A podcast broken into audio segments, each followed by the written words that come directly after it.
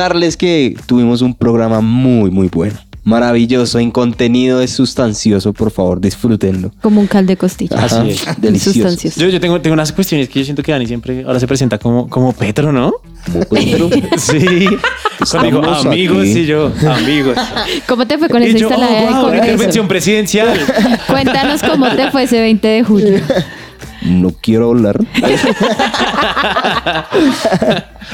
Oigan, esas, introducciones son todas descontroladas, pero eh, el día de hoy, el día de hoy tuvimos, tuvimos un invitado muy tremendo. Es un tema. Es un tema fuerte. Ajá. Es un tema, es un tema fuerte y, y creo que uno sale con muchas cosas para reflexionar, pero yo creo que más que con temas de reflexionar, uno sale con tareas, Ajá. porque uno no puede dejar que este tema simplemente sea algo que uno escucha y que sea algo tan bonito, sino como, hey, yo quiero aprender, quiero saber libros, quiero saber cosas y pues nuestro invitado ha extendido también una invitación para que si ustedes quieren saber esas cosas, pues le escriban y él posiblemente los va a ayudar. Y pues nada, el día de hoy pues van a disfrutar de la voz de Pau Peñalosa Hola. y la voz de Dani Beltrán. Hola. No, es como Petro, eso es tu marca. Como Petro, como The Petro. No, no, ya no más. ya no, no me presidente me va a llamar. Y, y como todos mis programas, por alguna razón, eh, no, por- no, porque me cae muy bien y me gusta mucho lo que dice Mancho. Gracias, gracias. Ay, Sí. tan lindo. Me presento. Para que vean, este programa va a estar chévere, la intro estuvo tremenda y comenzamos. el Disfrútenlo. Aquí comienza The Unbroken Project.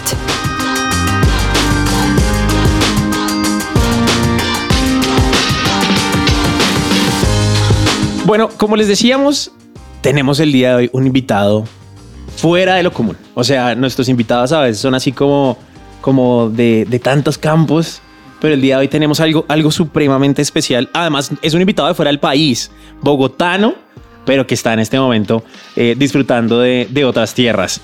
Tenemos a Brian Caleb desde Chile. Muy bienvenido. Más conocido, Bienvenido. obviamente lo estoy presentando como Brian Caleb y la gente va a ser como, bueno, pues sí, pero tal vez la gente lo va a conocer puntualmente como su usuario en redes. Mr. Brian, bienvenido a nuestra mesa el día de hoy en Unbroken Project. Bienvenido. Muchas gracias, muchas gracias por, por esa bonita presentación y muchas gracias por la invitación aquí a, a este podcast. Yo contento y agradecido de Dios de estar aquí. Los agradecidos somos nosotros en este momento. Bueno, creo que algunas personas entenderán lo que hace Mr. Brian en sus redes, otras personas de pronto no lo conocen también. Apologética es la palabra y el tema que vamos a tener el día de hoy. Y qué mejor que sea el mismo Mr. Brian que nos cuente un poco qué es apologética, cómo nace este proyecto y quién es la persona que está detrás de Mr. Brian. Mm, perfecto. Claro, bueno, yo creo que a, a primeras, cuando escuchamos el concepto, quizás no, no nos suena como, como a nada, no sé, no tenemos... Uy, se me subió el gatito acá. Esas son las cosas chéveres de, de tener Para un los que nos están oyendo, Brian, Mr. Brian tiene un gato. Arturito, Arturito se llama. Arturito, bienvenido. Qué buen nombre. Bueno, les decía que, que claro, apologética, bueno, a veces no, no lo escuchamos, es, es algo que no es muy... eh, de a poco está creciendo, digamos, el contenido de apologética en general en redes sociales y todo. Y lo que consiste en sí es la acción, digamos, de defender nuestra fe cristiana, ¿cierto? Nuestra creencia cristiana de forma racional. Ese podría ser como un, resumen general, defender la fe de forma racional.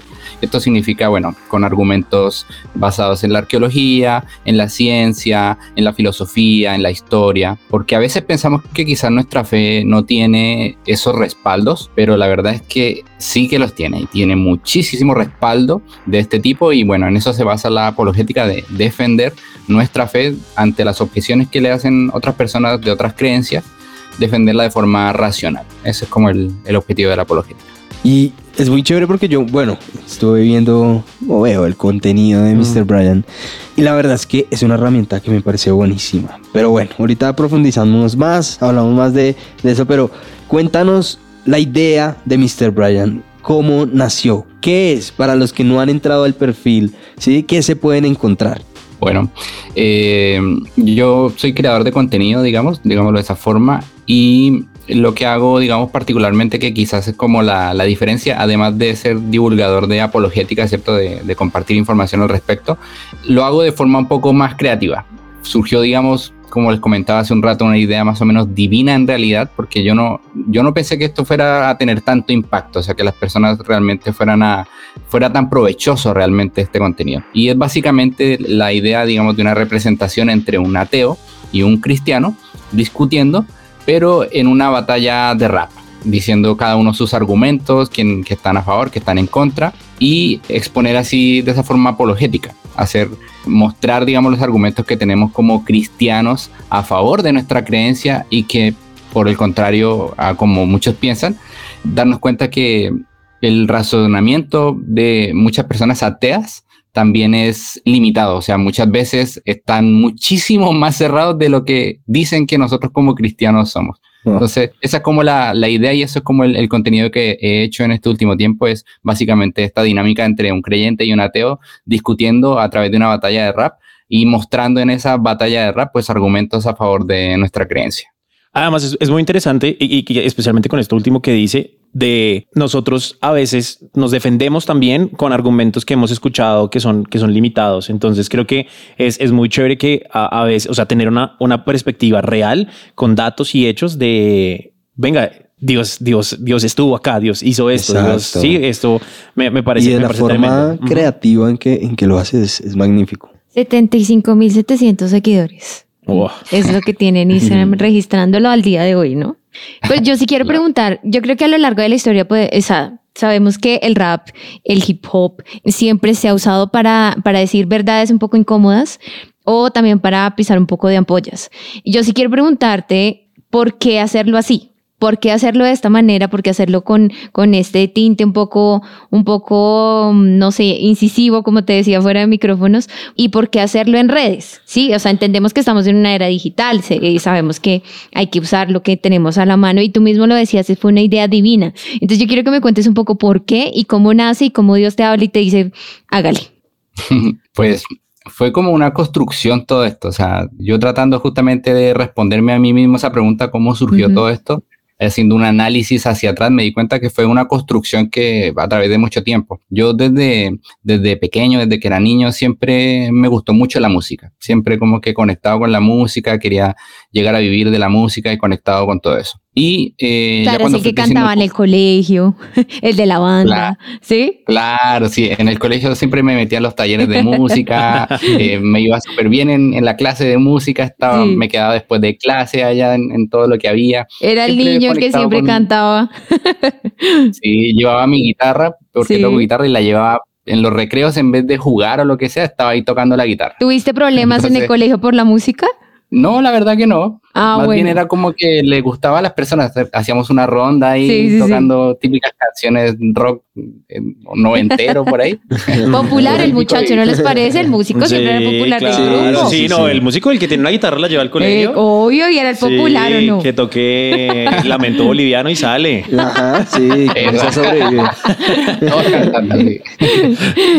Y bueno, y estás en el colegio, entonces eras el chico de la, de la guitarra. ¿Y, y después cómo sigue? pues como siguiendo esa línea de que me gustaba mucho la música, después me empecé a dar cuenta que realmente, además de gustarme la música, me gustaría como de alguna forma impactar positivamente a las personas a través de la música. No solamente hacer música porque me gusta ella, sino como que transmitir un mensaje eh, positivo. Yo a pesar de que en ese tiempo no era 100% cristiano, porque yo tuve pasé por una transformación en mi vida, pero siempre estaba como conectado de, de hacer algo positivo, no, no negativo, no un mensaje que, que, destruyera, sino algo que construyera. Y fue más o menos en, en, mi adolescencia y todo eso que me topé más de lleno con, con el rap en sí. Y me di cuenta que mucha de la música del rap, digamos, por lo menos de hace un, un, par de años atrás, o un par de décadas, diría yo incluso, era un poquito más social, o sea, igual tenía una connotación un poco más a hacer, a hacer críticas, a, a, a, decir como cosas, señalar cosas que estaban mal en la sociedad y, y, proponer como cambios.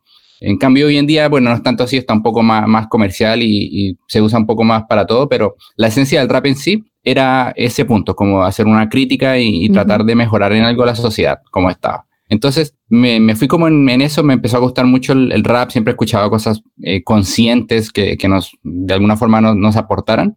Y eh, después pasado el tiempo, siempre tuve como el gusto por el rap, quedó, quedó ahí vinculado mi, mi gusto con el rap. Y ya pasado con el tiempo, digamos que empezando la pandemia. Antes de eso ya empecé a conocer lo que es apologética, pero de forma muy básica. Y ya fue en la pandemia cuando digamos que ya reventó como más mi pasión por la apologética, porque me empecé a cuestionar muchas cosas. Lo que la, pandemia fue algo muy fuerte para todos. Totalmente. Y, y yo empecé a ver, bueno, por ejemplo, eh, seres cercanos a mí eh, que iban a la iglesia constantemente y todo, y de repente, por culpa del COVID, perdían la vida.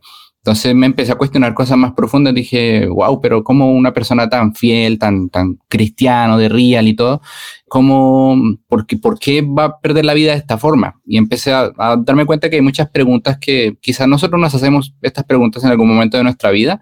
Y cuando tratamos de buscar la respuesta, nos suelen decir quizás como Dios en algún momento nos va a dar la respuesta, tenemos que confiar en Él, descansar en Él. Y una respuesta un poco sencilla y quizás no es lo mejor. Eh, a veces es mejor en realidad buscar las respuestas profundas a estas preguntas difíciles, porque después puede ser que en un momento de crisis, que estemos muy mal, eh, salen otra vez a la luz este tipo de preguntas y si nunca tuvimos una respuesta clara, ahí nuestra fe puede tambalear, nuestra fe se puede, se puede caer porque en, en, cuestiones profundas nunca teníamos una respuesta clara. Entonces, bueno, en la pandemia se aparece esto de la apologética y ahí, ahí veo que está como que tenía la, la música siempre conectada conmigo, particularmente el rap, y luego aparece la apologética y... Y la combinación ganadora. claro. se, se, combinó, digamos, esto en, en, mi mente. Empecé a hacer contenido en las redes sociales sobre apologética porque me, me, di cuenta que igual no hay mucho contenido de esto. O sea, las personas que yo sigo no, no son tantas las personas que hacen este tipo de contenido y es algo súper, súper útil para la iglesia hoy, hoy, hoy más que nunca. Con, con la cantidad de ataque que hay hacia la iglesia y las nuevas ideologías que están saliendo, es cuando mucho más se está necesitando la apologética. Y ahí dije, bueno, voy a hacer apologética y, y haciendo esto, bueno, entre las ideas que uno va pensando de publicar, surgió esta idea de hacer como una batalla. Y yo lo vi como algo sencillo. Y dije, ya, bueno, voy a hacer un video más de los que hago nomás. Algo pero no me di cuenta que, claro, algo, algo más.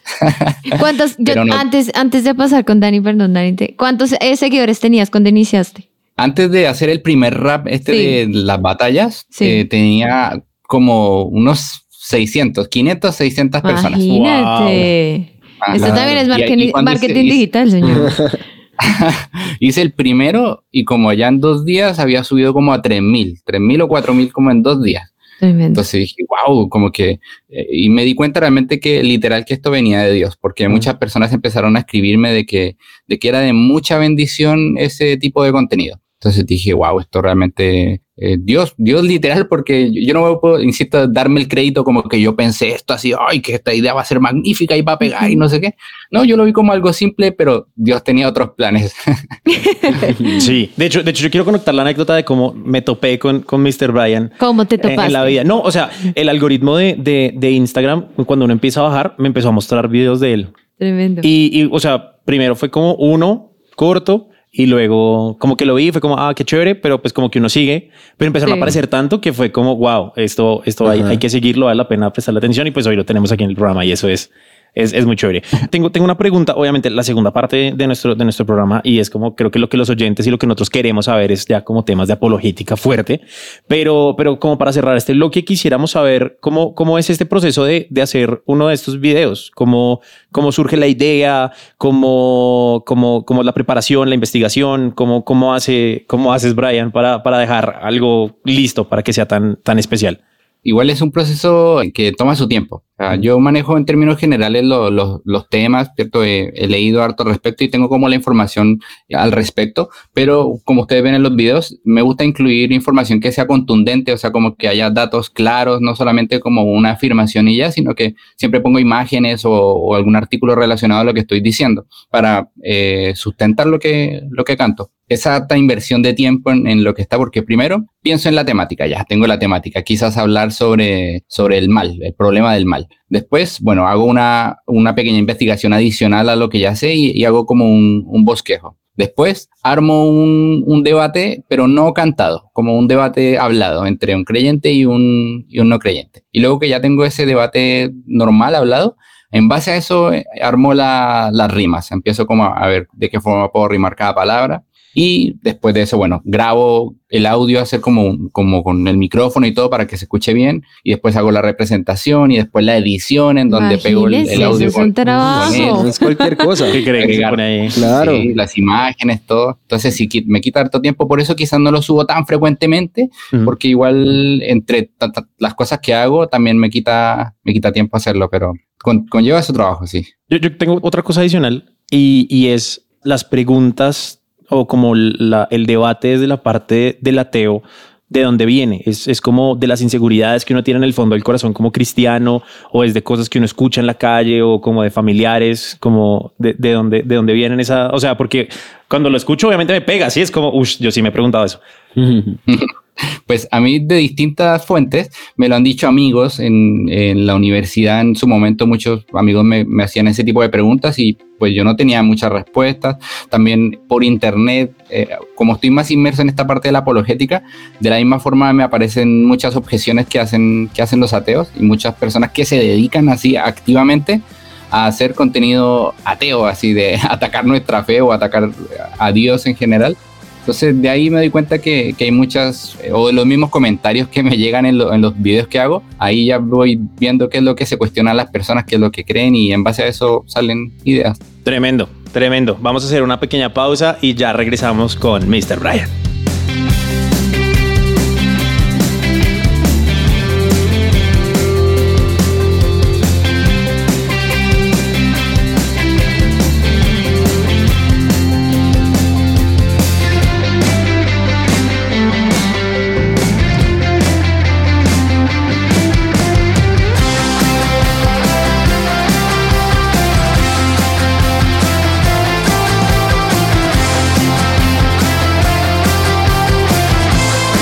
Estás escuchando The Unbroken Project.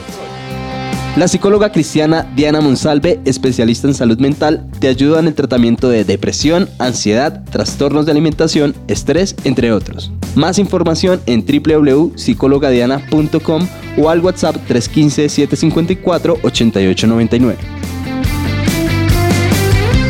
Hay una pregunta que yo sí quiero hacerle a Mr. Brian y es, en el bloque anterior nos hablabas de que hay personas que hacen contenido en contra, o sea, hay gente que también se toma el, tiempo para hacer videos, para como debatir o como responder a lo que tú haces. Yo quiero que me cuentes un poco eh, alguna experiencia así medio chistosa, chocoloca, ofensiva, lo que quieras, de dentro de esas personas y que responden a tu contenido no de la mejor manera. Uy, pues hay, hay harta. La verdad es que uno se va dando cuenta que, que sí, hay, hay personas que tienen, tienen sus canales y sus perfiles y, y son así eh, con la intención netamente de promover eh, sus ideas y bueno, todos somos libres de, hacerlo, ¿cierto? Pero se dedican activamente a esto, publican contenido diario y atacan y, refutan. Y pues particularmente a mí, siempre tengo personas que responden mis videos tratando de refutarlos, de dar su opinión. Y pues igual yo, yo no, no, me lo tomo personal, o sea, porque yo tengo claro que acá lo que se trata, digamos, es de debatir lo que son las ideas, nunca eh, con las personas, o sea, las Sí, personas... son una Tremendo, cosa y eso me parece chévere. Ideas, no Mm. personas. Exacto, acá tenemos que refutar y digamos, entre comillas, atacar, pero lo que son las ideas, nunca las personas, no, no podemos discriminar a una persona, ni atacarla, ni insultarla, ni menospreciarla. Esto es un tema de ideas. Entonces, me pasa también que muchas personas, muy decentemente, ateos que son súper decentes, hacen videos, eh, digamos, eh, respetando y todo, atacando el argumento y todo, y eso está súper porque como que se puede dar una conversación y, claro. hablar de Un buen debate. Pero-. Claro, pero también se da mucho y yo diría que tristemente es como la mayoría de respuestas que se da que son personas que atacan, me atacan directamente, así hasta me insultan o, o desean que yo no hubiera nacido, no sé, de, de todo. Y tú les respondes con otro video. No mentiras. Con otro rap. Aquí está mi respuesta. mi sesión Visa Rap. Eh, ah, no. Sí, no, pues, no, la- la- las que me, yo suelo responder si de repente me, me meto un poco a ver los comentarios y, y respondo a alguno que otro.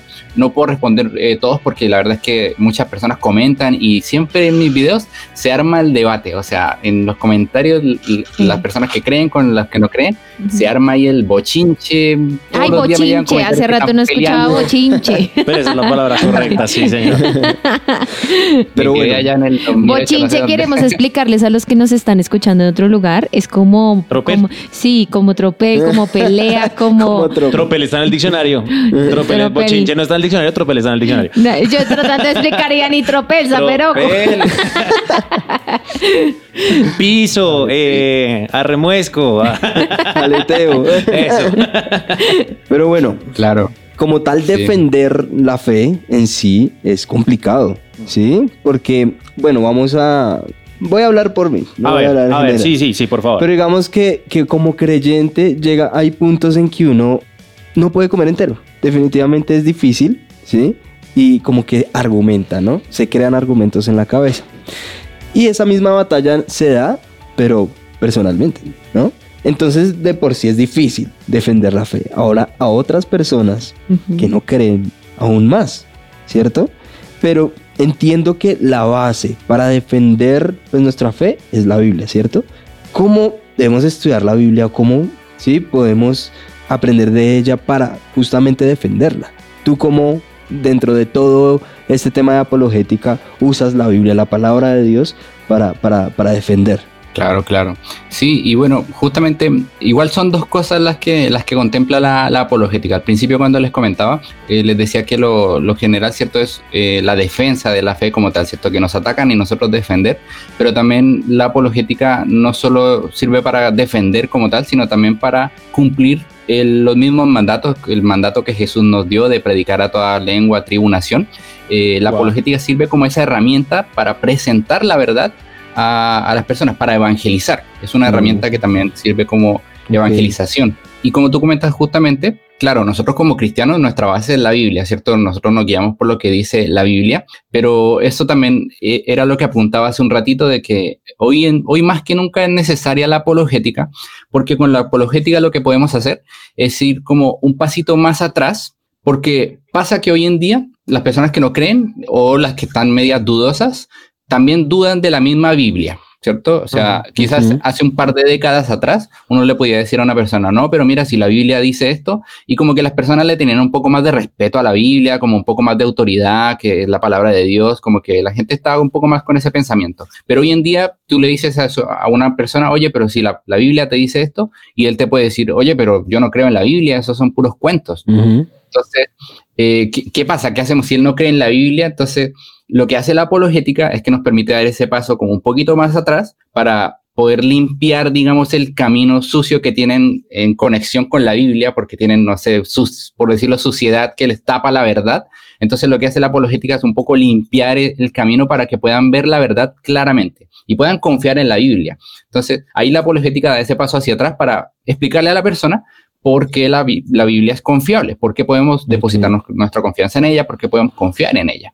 Entonces, en eso se basa principalmente la, una de los puntos de la apologética. Y tú me, me hablabas ya específicamente respondiendo a la pregunta de cómo podemos, digamos, eh, de alguna forma basarnos en la Biblia, digamos, para tratar de hacer apologética o defenderla. Y digamos que uno de los puntos fuertes que tiene la, la Biblia, eh, bueno, tiene varios puntos, ¿cierto? Eh, partiendo, digamos, de eh, revisar las profecías del Antiguo Testamento que se han ido cumpliendo a través de la historia. Eso ya es una, un grado de confianza que nos da de que, bueno, este libro tiene algo especial, o sea, está prediciendo cosas y se están cumpliendo. Eso ya es un, un punto a favor. Pero algo que es como, digamos, más tajante y definitivo de alguna forma es cuando hablamos del Nuevo Testamento acerca de la vida, eh, la muerte y la resurrección de, de Jesús. Ese punto, digamos, eh, si nosotros lo analizamos históricamente, no solamente a través de la Biblia, sino que comparando otras fuentes históricas del primer siglo, comentarios o historias de historiadores de ese tiempo, lo que escribieron, los textos, las cartas que, dejaron, eh, nos ayuda a comprobar que lo que está escrito en el Nuevo Testamento acerca de Jesús es cierto, es verdad, realmente existió, realmente murió y realmente resucitó. Y si tenemos eh, evidencia histórica que nos confirma que eso es verdad, eso automáticamente nos da seguridad para confiar en la Biblia por completo. Porque si es verdad que Jesús resucitó como él lo dijo, Jesús mismo también le dio autoridad al resto de la palabra. Él habló muchas veces del Antiguo Testamento, citaba el Antiguo Testamento constantemente. Entonces, si es verdad que él murió y resucitó y realmente demostró con eso que es Dios, eso automáticamente le da validez al resto de la Biblia y nos permite confiar en toda la Biblia como tal. Entonces, eh, ahí es donde el, el caso del cristianismo es fuerte y es contundente. Cuando analizamos la evidencia que tenemos a favor de la veracidad del Nuevo Testamento, de lo que ocurrió con Jesús, de los hechos de los apóstoles, de Pablo, la existencia de él, su ministerio, eso analizado a la luz de la historia, como les digo, dejando incluso eh, a un lado la Biblia y analizándolo con evidencia de otros historiadores paganos que no eran cristianos, que no tienen nada que ver con la Biblia, se confirma lo que dice la Biblia. Entonces, eso es algo que no tiene ninguna otra religión y, y pues nos da seguridad en nuestra creencia. Yo sí quiero preguntar algo y meter un poco de, de, de cizaña un poquito, si se puede llamar. Pues yo, yo, yo, yo quería proponer un juego. Esto, esto no De está- una, sí, sí, bueno, sí. ah, ¿Sí? dale, ¿Están listos para proponer un juego? Háganle, ¿Esto, esto, esto? háganle. Esto me encanta, es que estamos en un mismo espíritu. Sí. Eh, El señor está aquí. Aquí está. Vamos a, vamos a, vamos a. El juego que quiero proponer es que nosotros seamos los ateos. Ajá. Uh. Sí, sí. ¿verdad? Y Uy, pues me aquí encanta. tenemos al Es que iba a hacer una pregunta. Ah, ¿sí? ¿Sí lo pensamos? Pero Vamos a rápido, rápido, vamos a- sí, vamos a rápido. rapear una hora. Sí. Brian, en este momento protégeme, señor. No, Entonces, démosle, démosle. tenías tu pregunta picante, sí, tengo mi, mi pregunta. Brian, si el que convence es Dios, ¿por qué tenemos que nosotros defender nuestra fe? Eso, eso es cierto, eso es completamente cierto. Nosotros no convencemos de nada. El que convence acá es el Espíritu Santo. Él es el que hace la, la obra.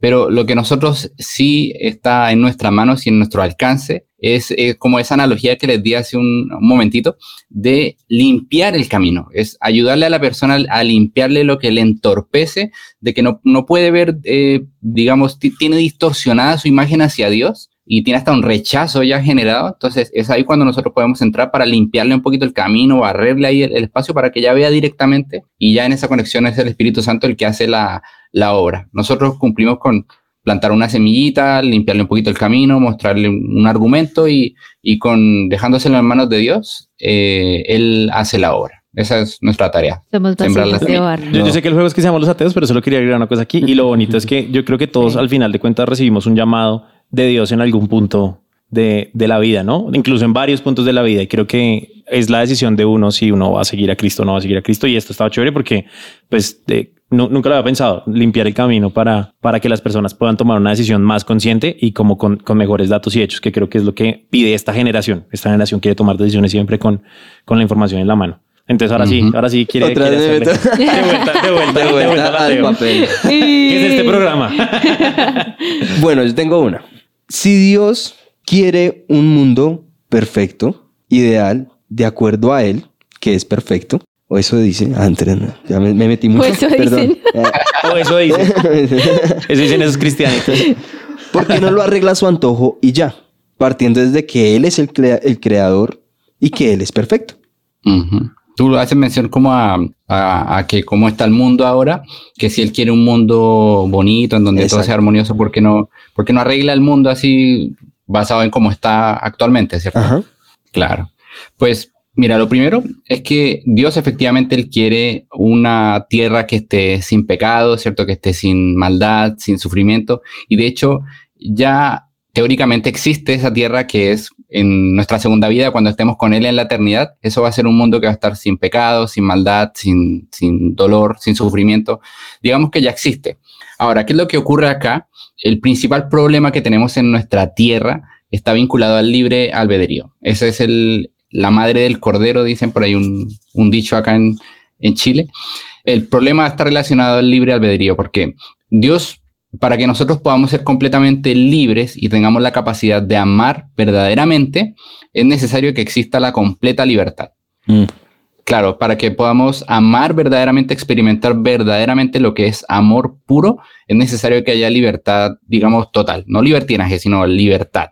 Porque es como eh, tener a una persona sometida de que me ame a la fuerza y él no tiene libertad, como que lo tengo encerrado, le cierro las puertas de la casa, le cierro las ventanas y le digo, me tienes que amar a la fuerza. Ok. Eh, Eso nunca va a ser un amor verdadero, o sea, tengo que darle la libertad y que él elija a amarme o, ella elija amarme eh, sin que yo la, esté obligando. Entonces, lo mismo pasa con Dios, Él no nos puede cerrar, digamos, el coartar nuestra libertad porque no vamos, no lo podríamos amar verdaderamente a Él. O sea, nuestra devoción hacia Dios y nuestra creencia en Él estaría sesgada, estaría como mutilada porque seríamos como robots que estaríamos con, configurados simplemente para ver, verlo a él, eh, solamente contemplarlo a él y no la realidad completa.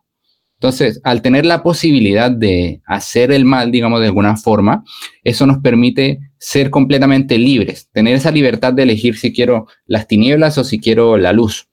Oh. Y pues lamentablemente eso da pie a que hagamos mal uso de, de nuestra libertad. O sea, es necesario y eh, depende de nosotros cómo elegimos, eh, qué cosas elegimos, si elegimos el bien, si elegimos el mal. Y lamentablemente, pues vemos por los resultados que la humanidad constantemente, también por causa del pecado, ha elegido el mal, ha elegido dirigirse a hacer cosas negativas y en parte olvidarse de Dios. Y en la medida que más nos olvidamos de Dios, peor se pone la, la cosa. En la medida que más nos acerquemos a Él, las cosas eh, se configuran conforme a su voluntad. Entonces, pues que Dios llegara y actuara en este momento ya para poner todo en orden, sería inmediatamente, digamos, mutilar nuestra libertad. O sea, estaría eliminando nuestro libre albedrío, estaría transgrediéndonos derechamente porque estaría haciendo algo en, con- en contra de lo que nosotros queremos. Y además que si le pedimos a Dios eso justamente, ¿por qué Dios no eliminas el mal del mundo?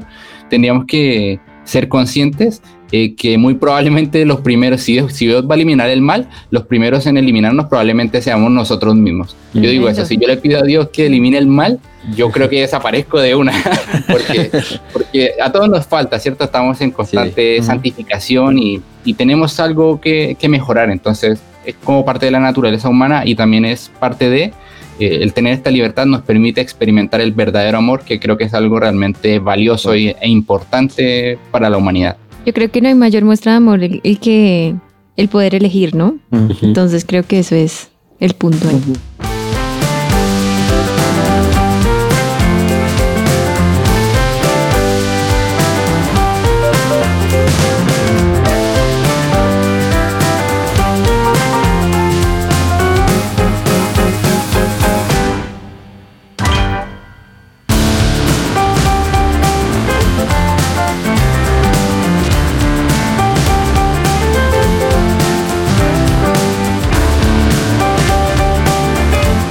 Su presencia radio te acompaña.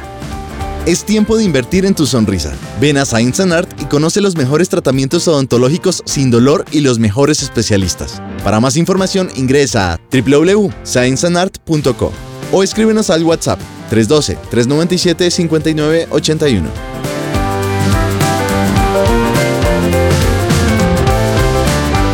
Pau, Pau, tienes que entrar en No, el personaje, tienes tienes que- que entrar es en que- el personaje, Pero, o sea, por lo que él favor. dice, Perdón, no, eh, perdón. no, no, no, mentira. Eh, Ma- Manchu, Manchu tiene nuestro, nuestro Queremos presentarte, productor. sí. Él ha estado escondido todo el tiempo, pero por ahí está flotando. La mano invisible. Sí, buenas, buenas. Yo hola, tengo, yo tengo una Germán pregunta. Alvarado. Yo tengo una pregunta. Como ateo, por favor. Sí, con Mateo. Brian Esta está es- sudando esta es- frío. No, no, no, no, no. Yo sé que él va a poder responderla. Estoy Estoy orando seguro. por ti, estoy orando. Estoy seguro que Brian ha escuchado acerca del dilema de Epicuro o la paradoja de Epicuro. ¿Es verdad? Sí, más o menos, ¿sí o no? Esa paradoja dice más o menos lo siguiente. Y cuando la diga, estoy seguro que la van a escuchar en una película. Estoy seguro. Y es: si Dios es todo bueno, no puede ser todopoderoso. Si Dios es todopoderoso, no puede ser todo bueno. Porque, ¿cómo es posible que en un mundo donde exista el mal, un Dios todo bueno no pueda eliminar el mal? Que tiene mucho que ver con lo que decía eh, eh, Dani, El ateo Dani. el ateo Dani. Eh, y si resulta que es todo bueno, entonces no puede ser todopoderoso porque no tiene la capacidad de eliminar el mal. ¿Cómo responderías ahí esa pregunta? Perfecto, sí. Sí, es, es un cuestionamiento común que, que se hace, pero eh, ahí hay un tema de que si uno lo piensa lógicamente, ese argumento, esa paradoja, no anula en sí la, la existencia de Dios. O sea, como que viéndolo lógicamente, no da como para que uno diga, bueno, por esta razón no existe. ¿Y qué es lo que pasa acá? Que cuando lo plantean las personas ateas o los que no creen, suelen plantear solamente dos alternativas, como un dilema, como que solamente tenemos dos opciones, que, que si Dios es bueno eh, y permite el mal, entonces realmente no, no es bueno, eh, o si que permite el mal y no puede solucionarlo, entonces no es todopoderoso, es como que solo hay dos opciones, no tenemos más, más alternativas. Así te la dejan y es como que uno dice, wow, Claro. no hay más opciones. Pero hay una tercera alternativa que es la que no, no, no muestran en este trilema, porque ya no sería dilema, sería un trilema, y es que Dios puede tener claramente eh, razones por las cuales permite el mal. esa es la tercera alternativa, que no es que no pueda ni que no te, ni que, Ni que no sea bondadoso. Sí. Ajá, ni que no quiera, sino que él sí quiere, pero puede tener razones suficientemente válidas para eh, Ah, permitir permitirlo. que esto ocurra. Pues Y, porque es Dios y no le eh, tiene que dar razón a nadie. Ya, punto. Wow, estamos en clave. Me vale, me vale. Dice- Eh, perdón. Cambio de bando muy fácil. Sí, sí. Eso me preocupa al inverso, mentira. Ay, bueno, yo, yo- yo creo que por alguna razón, por alguna razón, creo que todas las preguntas siempre van como, como entre el bien y el mal, ¿no? Eh, pero, pero tengo, tengo, o sea, como aceptando la existencia del mal, la Biblia, esa Biblia, eh, suele decir que los buenos van a recibir un, un justo pago y que los malos pues van a recibir pues también su justo pago, ¿no? Entonces, por ejemplo, en algún lugar dice que eh, el que mata a espada, a espada muere, ¿sí? Pero, por ejemplo, aquí vemos gobiernos corruptos que matan a los ciudadanos, que le hacen daño a la sociedad y esa gente llega a buena vejez y se muere y, no pasó nada. Y en cambio tenemos gente que está en, en- organizaciones, en ONGs, en fundaciones y están haciendo un montón de cosas buenas y, van un día por la calle y un criminal los mata por robarles un celular. Y ahí, ¿cómo uno puede explicar? Sí, bueno, ¿y Dios qué, qué hace ahí? Porque tanto que, sí, Dios, Dios pone, pone una ley y, y- y la ley de Dios supuestamente es inquebrantable y la naturaleza de Dios pues es esa y la naturaleza es que el, el mal va a ser pagado con mal y el bien va a ser pagado con bien, pero vemos estas cosas entonces, ¿qué pasa ahí con Dios?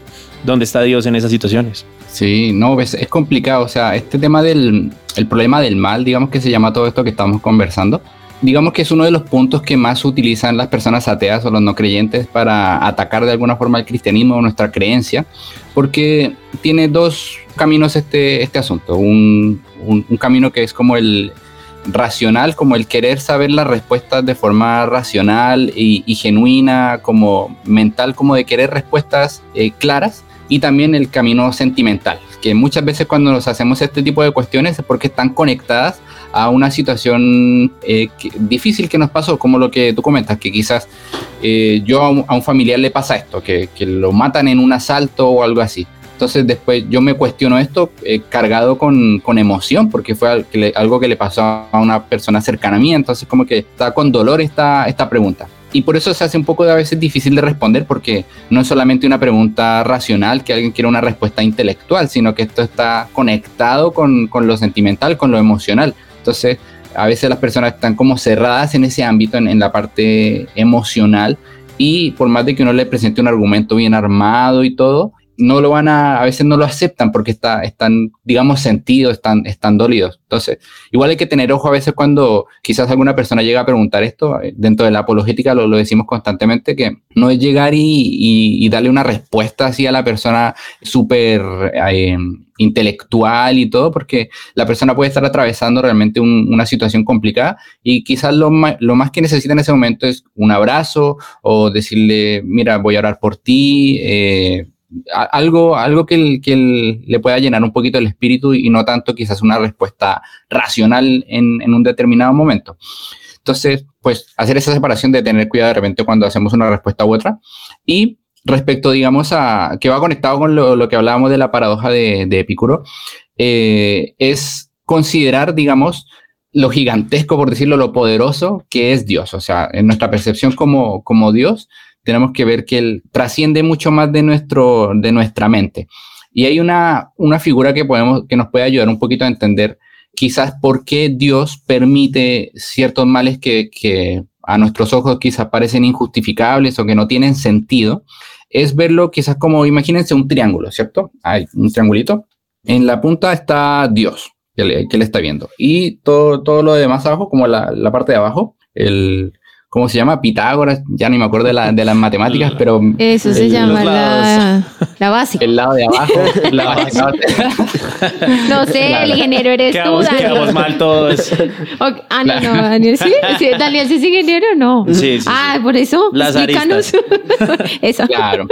Pero, pero la, la base, uno de, los de, de los lados es el de abajo. Ujú. Consideremos eso como la línea del tiempo, como desde el inicio del tiempo hasta los finales de los tiempos, cuando ya se acabe todo. Y Dios está en la, en la punta. Entonces, Dios, como nosotros lo percibimos y lo conocemos como omnipotente, omnipresente y omnisapiente, él, él sabe todo y también trasciende los tiempos. Entonces, él desde ahí arriba, desde ese punto, él puede ver eh, el pasado directamente, el inicio de todo y también puede ver el, el final de todo. Tiene una perspectiva clarísima sobre, sobre toda la humanidad, la historia de la humanidad. Entonces, él claramente puede permitir que pase algo en, en un punto porque después, debido a la, a la causalidad de, de, cosas, puede generar algo completamente positivo en un punto un poco más adelante. Y eso muchas veces nosotros lo vemos en nuestra, en nuestra, nuestra misma vida. O sea, de repente nos ocurre algo muy negativo y quizás pasan un par de años y después reflexionamos y decimos, wow, esto quizás tuvo que haberme pasado porque si no, no estaría aquí. Por ejemplo, igual yo tengo eh, en parte un testimonio que esto tiene que ver con la muerte de mi padre eh, genético, mi padre eh, biológico. Eh, de sangre biológico, justamente. Uh -huh. él, él, falleció cuando yo era niño, falleció allá en Colombia. Y, y, fue triste, él murió por cáncer y todo, fue como que eh, doloroso, era un buen padre, todo, todo perfecto. Y pues eh, es doloroso, uno siendo niño no entiende por qué pasan esas cosas. Pero después, pasa, pasado el tiempo y las circunstancias, se da esta instancia de viajar acá a Chile y después aquí realmente cuando empecé a acercarme realmente a Dios, a conocerlo realmente, porque allá en Colombia, lamentablemente en el barrio en donde yo vivía, pues de a poco como que se puso un poquito medio maluco y yo digo, de pronto si hubiera seguido ahí, no sé realmente si, si, si podría haber conocido a Dios en ese entorno o, o las circunstancias habrían sido muy complicadas. Y fue ya cuando estuve acá en Chile que pude realmente conocer a Dios e incluso hoy me sigo sorprendiendo porque ni yo me imaginaba que iba a lo que estoy haciendo ahora, el, el crear contenido e impactar vidas. Esto ni yo me lo imaginaba que iba a ocurrir dentro de, mi vida y veo que tiene un porqué, o sea, de, por alguna causa quizás ha tenido que ocurrir eso en mi pasado. Entonces, si nosotros vemos un poco en, retrospectiva nuestras vidas cuando nos ocurre algo negativo, eh, de alguna u otra forma vamos a poder ver que por alguna razón positiva ocurren ciertas cosas negativas.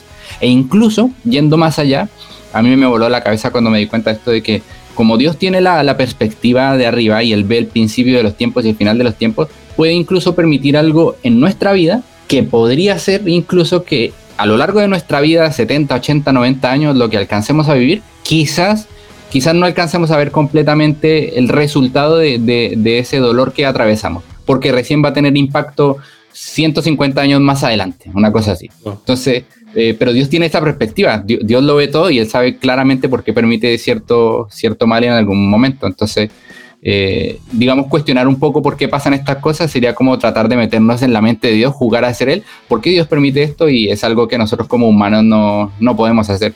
Ya lo dice el refrán, Dios sabe cómo hace sus cosas.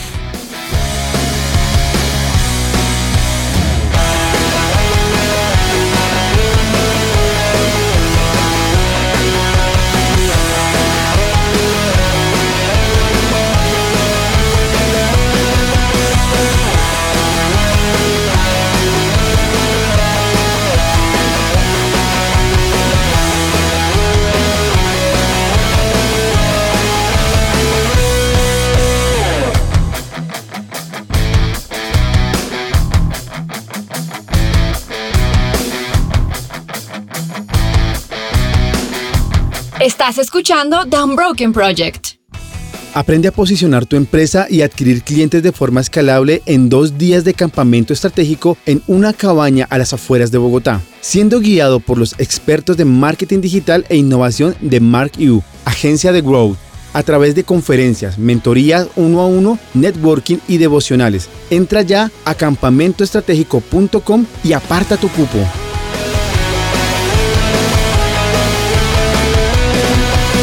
Brian, yo quería como preguntarte cómo llegas a conocer de Dios, porque yo veo que hay, eh, en ti hay un interés por hablar de Jesús. Ahora, cuando uno se enamora de Dios mal, quiere hablar de Jesús.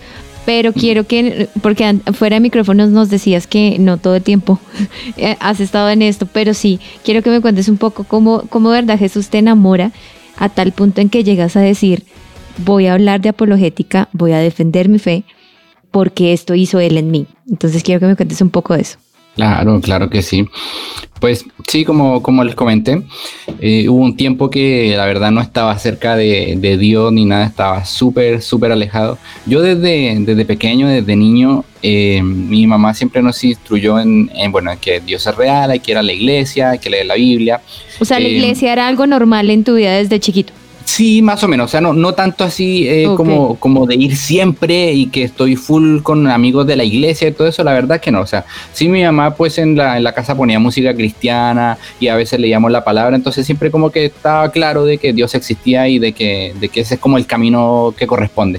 Pero así ferviente o como que fuéramos eh, siempre a la iglesia participantes activos, eh, no, la verdad que no, no, no era así. Era como que íbamos eh, no muy seguido, pero, pero bueno, estaba ahí latente. Pero después pasó que cuando nos vinimos acá a Chile, pasó mucho tiempo que no, no fuimos a ninguna iglesia ni nada, como que así como estábamos. Y ahí pues yo ya me perdí completamente, o sea, me dejé influenciar mucho por mis amistades, plena adolescencia, estaba como full influenciado por las cosas negativas y me perdí completamente, o sea, estaba, estaba en el mundo completamente, ahí en los paris, yo estaban todos los que, los que saltaban. Puro bochinche. Y claro.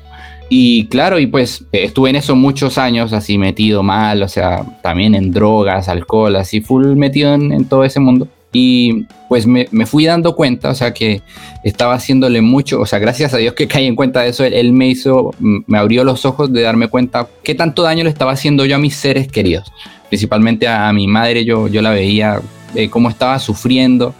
Y me acuerdo que una de las cosas que, que me impactaron mucho es que me acuerdo una vez que, que llegué súper súper mala a mi casa después de una fiesta, así full con la mente no sé en dónde. Y yo me esperaba que mi mamá me, me iba a pegar, no sé, me iba a hacer de todo porque, porque me porté muy mal. Pero ella, todo lo contrario, fue como que no, no me hizo nada. Y al día siguiente me llevó el desayuno a la cama y me abrazó y me dijo que me amaba así. Y como que eso me, me quebró, me, me quebró por completo, porque yo, yo esperaba el castigo de que me porté mal, que llegué tarde, que estoy haciendo cosas que no corresponden, pero me trató con tanto amor que como me sentí tan mal, me sentí tan basura, dije, ¿cómo le puedo estar ha- haciendo esto a mi madre? O sea, e- ella se desvive por mí, me ama y yo la estoy haciendo sufrir. Y a, a través de esas acciones me empecé a dar cuenta realmente que me estaba equivocando, que estaba haciendo cosas negativas. Y ya, ya, ya estaba surgiendo mucho en mí esa idea que les comentaba de que yo quería contribuir a la sociedad a través de la música, hacer algo, pero sentía innatamente que mientras no dejara todo ese camino, no iba a poder contribuir realmente a, la- a la sociedad de entregar un mensaje positivo. No iba a poder hacerlo, tenía que dejar eso para poder hacerlo verdaderamente. Y claro, fue justamente a través de esas situaciones difíciles en las que ya vi a mi, a mi familia sufrir tanto que dije, no, ya, ya basta, o sea, eh, tengo que parar porque yo además tenía una tendencia mucho hacia los excesos, era como muy, me reventaba. Entonces dije, si no paro ahora, eh, después yo voy a seguir escalando niveles y va a ser después muy difícil que yo regrese, o sea, si ya me cuesta en este momento dejarlo, después va a ser terrible. Y, ahí firmemente tomé la decisión ya de dejar ese mundo por completo, de, salirme de eso, de dejar de hacer esas cosas negativas y empezar a caminar eh, con Dios, hacer las cosas como, como corresponde. Y ahí empezó una transformación que, tomó su tiempo, yo no, no, fue algo así como que de la noche a la mañana ya empecé a ir a la iglesia full y todo, sino que fue algo paulatino que empecé como a procesarlo, a participar de a poco, a entender un poco más, a instruirme más en, en- en la palabra, a aprender, e ir meditando y dándome cuenta de, de que esto era negativo por todos lados, o sea,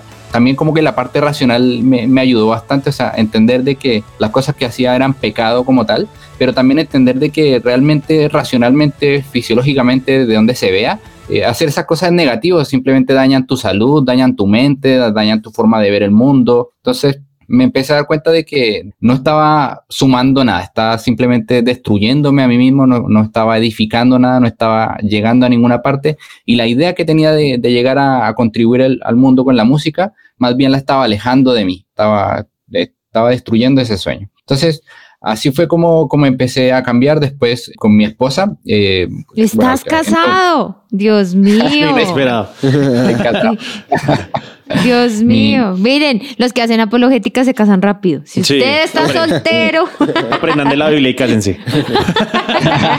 Hagan apologética y se van a casar. hagan apologética. No, pues en, en ese momento ella era mi novia. Acá le dicen Polola. A-. Acá se le llama Polola en Chile al, al, a los ¿De allá vendrá mi nombre? no sé.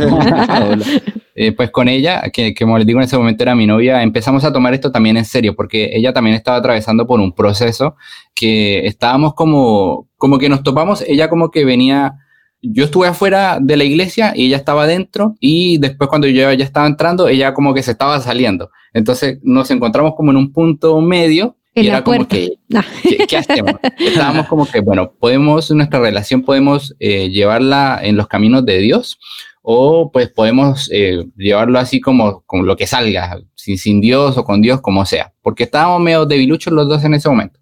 Pero ahí, gracias a Dios, tomamos la decisión correcta. Bueno, ahí influyó harto bastante nuestros hermanos de iglesia, nuestra eh, fami- familia cercana, amigos, que nos aconsejaron bien y dijimos, ya, no hagamos esto con Dios. Y, y desde que tomamos esa decisión de empezar a caminar juntos, pues nuestra relación se fortaleció un montón y nuestra espiritualidad también, porque hasta el momento la espiritualidad, espiritualidad que yo llevaba era muy vaga, muy débil, muy sencilla, muy superficial. Y ahí fue cuando empecé ya a profundizar más, a entender más la Biblia, el contexto histórico, todas las cosas más claramente. Y pues ahí después eh, se une con lo que les comentaba al principio, en, esto de, de, estar estudiando y aprendiendo cada vez más de la palabra, pues se une, se conecta con, con la pandemia como tal, eh, que me hace hacerme cuestiones más profundas y ver las cosas de, de otros puntos de vista y ahí es cuando la, la apologética aparece como tal para ayudarme a responder esta, estas preguntas y así nace Mr. Brian. Ah. No, tremendo. Y, y- y con, con, con Mr. Brian, por favor, no, no nos deje irnos sin escucharlo rapear, tener el privilegio de tenerlo en nuestros micrófonos. Necesita Vamos que tome agua, relájese. Ah. Con Se lo ustedes, damos en- Mr. Brian. Yao, estamos aquí en este momento, wow, con mis amigos improvisando, estoy cantando y estamos pasándola bien, en esto estamos dando el 100%, ey, estoy feliz de compartir este rato, a pesar de que hace rato me molestó el gato, ey, y venía hacia mí a molestar, pero le dije que nomás se lo tuvieron que llevar, ey, mi lady detrás de cámaras me ayuda y me ayuda también a resolver todas mis dudas, ey, se los digo con toda la esencia, de verdad que de Dios siento su presencia, les agradezco eh, de este momento, repito, de verdad lo canto rápido o lento y de verdad, de verdad yo lo digo, les agradezco a ustedes mis amigos. ¡Vamos! ¡Qué duro! Qué Excelente. tremendo. En realidad estamos muy... Mira, el vibe acá está. Ah, sí, denso, sí. aquí está, aquí está. Mm. Sí, eh, te falta- es que no, no, no están viendo, no están viendo a Charlie, pero está bien. Sí, sí, está. uh, Charlie estaba eh, demasiado emocionado. eh. Estuvo, estuvo, estuvo tremendo. Y no solamente este rap, el programa estuvo tremendo. Muchas, bueno. muchas gracias por haber aceptado nuestra invitación. Algo que me sale, me sale del corazón es, es decirle que es muy valiente. Eh, creo que enfrentarse a, a las personas hoy día en redes sociales con algo tan contundente se necesita mucho valor para eso. Y pues felicitarlo por haber tomado una decisión y porque Dios lo ha respaldado tremendamente. Qué, qué bendición tenerlo en, nuestra, en nuestro programa, en nuestra mesa el día de hoy, que nos haya acompañado. Muchas, muchas, muchas gracias. Eh, si quiere, nos, nos pudiera contar también, pues rápidamente, dónde lo podemos encontrar para que nuestros oyentes que de pronto no lo conocen pueden encontrarlo. O en alguien que quiera redes. hacer Ajá. apologética y Ajá, quiera quiera hacerte Sí. preguntas, no sé. Sí, claro. Bueno, principalmente digamos que la red social que uso más es Instagram. Eh, me pueden encontrar como Mr. Brian, MR Brian eh, con doble A, Brian. Ahí me pueden encontrar. Y claro, bueno, yo estoy abierto si el que quiera hacerme alguna pregunta o algo, siempre trato de responder todos los mensajes, los comentarios que pueda, porque encuentro que es muy necesario la, la apologética ya como igual para, para ir cerrando con, con esto, dejarle la invitación a, a las personas de que investiguen, se involucren con este tema de la apologética, que es una herramienta dentro de nuestra creencia del cristianismo súper, súper necesaria en estos tiempos. En, en el día de hoy, en donde cuestionan nuestras creencias, nos atacan, eh, nos ridiculizan y tratan de menospreciarnos, es cuando más útil se hace la, la apologética para cumplir estos dos propósitos, ¿cierto? De defender nuestra fe y de predicar el evangelio, ¿cierto? Una herramienta de eh, evangelística. Así que bueno, los dejo con la invitación a que investiguen sobre apologética en general y, y también si quieren conocer sobre lo que yo hago, bueno, ahí están mis redes sociales, Mr. Brian con doble A. En cualquier plataforma me encuentran de la misma forma. Muchas gracias por la invitación. No, No, gracias a usted, en verdad. Nada, es que conexión, ¿Daniel? ¿Tú tranquilo. eres Daniel, somos sí, Sí, exactamente. Queremos también dar las gracias a ustedes, nuestros fieles oyentes, por habernos acompañado. Esperamos que hayan disfrutado este rato tanto como nosotros. No olviden seguirlos en arroba su presencia radio en Instagram. Y tenemos nuestros programas en todas las plataformas eh, digitales. Eh, ustedes se la saben. Está Spotify y está el resto. Eh, Sí, básicamente. está Spotify y está el resto. Ay, fue el globo de Eh. Dani. Síganos su presencia radio.com. Y los esperamos en una próxima misión de Unbroken Project. Los queremos mucho. Adiós. Chao.